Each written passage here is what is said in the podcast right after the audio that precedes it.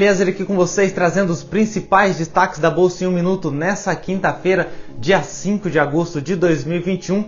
E nos destaques para hoje temos a Petrobras que divulgou seus resultados e obteve lucro líquido de 42,8 bilhões de reais no segundo trimestre, frente à perda de 2,7 bilhões de reais no mesmo período do ano passado, a companhia ainda divulgou que irá antecipar 32 bilhões em dividendos aos acionistas. Tivemos também a elétrica AES Brasil, que registrou lucro de 27,5 milhões de reais no segundo trimestre de 2021, queda de 76% em relação ao mesmo período do ano passado, e o Banco do Brasil registrou lucro líquido ajustado de 5 bilhões de reais no segundo trimestre desse ano, aumento de 2,6% frente ao primeiro trimestre desse ano e avanço de 52% nos últimos 12 meses.